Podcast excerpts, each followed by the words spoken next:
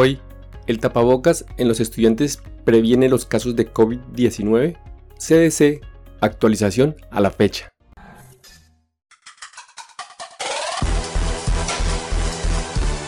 Coronavirus. Conducción, Jarvis García. El 24 de septiembre del 2021, el Centro para el Control y Prevención de Enfermedades, CDC, publicó tres estudios en el informe semanal de morbilidad y mortalidad, que resaltan la importancia de utilizar estrategias de prevención en capas, incluido el enmascaramiento universal para detener la propagación y minimizar las interrupciones en las operaciones escolares para una educación presencial segura. Estos estudios encontraron que los distintos escolares sin una política de enmascaramiento universal en vigor tenía más probabilidades de tener brotes de COVID-19. A nivel nacional, los condados sin requisitos de enmascaramiento vieron el número de casos pediátricos de COVID-19 aumentar, casi dos veces más rápido durante este mismo periodo. Ahora vamos con los informes. Primer informe.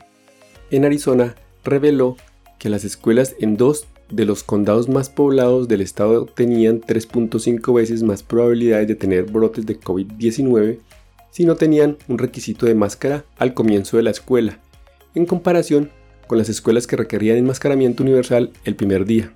El enmascaramiento universal es un componente importante en la estrategia de prevención en capas, recomendada para las escuelas, y este estudio continúa demostrando que las mascarillas cuando se usan como parte de una estrategia más amplia pueden reducir la propagación del COVID-19 y prevenir brotes en las escuelas.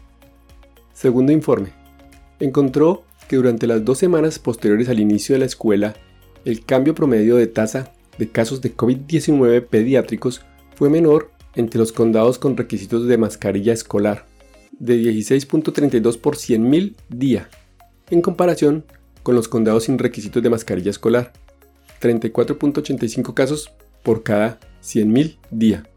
Esto resalta el impacto que las políticas de enmascaramiento universal pueden tener en las comunidades que rodean estos distritos escolares, ya que el impacto de las políticas puede reducir la carga sobre los sistemas de atención médica que apoyan a estos distritos escolares. Tercer informe. Un estudio de los cierres de escuelas relacionadas con COVID-19 encontró que a pesar de un estimado de 1.801 cierres de escuelas en los que va el año escolar, el 96% de estas escuelas públicas han podido permanecer abiertas para el aprendizaje completo en persona.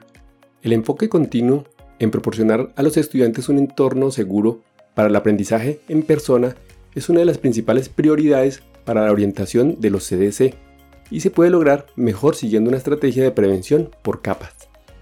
Estos estudios continúan demostrando la importancia y la efectividad de la guía de los CDC para la prevención de COVID-19 en escuelas para ayudar a los distritos a garantizar un aprendizaje en persona más seguro y detener la propagación del COVID-19. Promover la vacunación en personas elegibles, el uso de mascarillas y las pruebas de detección son métodos probados para continuar trabajando hacia el final de la pandemia del COVID-19. Y hasta aquí el episodio de hoy. No olviden pasar por los links donde dejo la descripción para mejor revisión del tema. Chao, chao.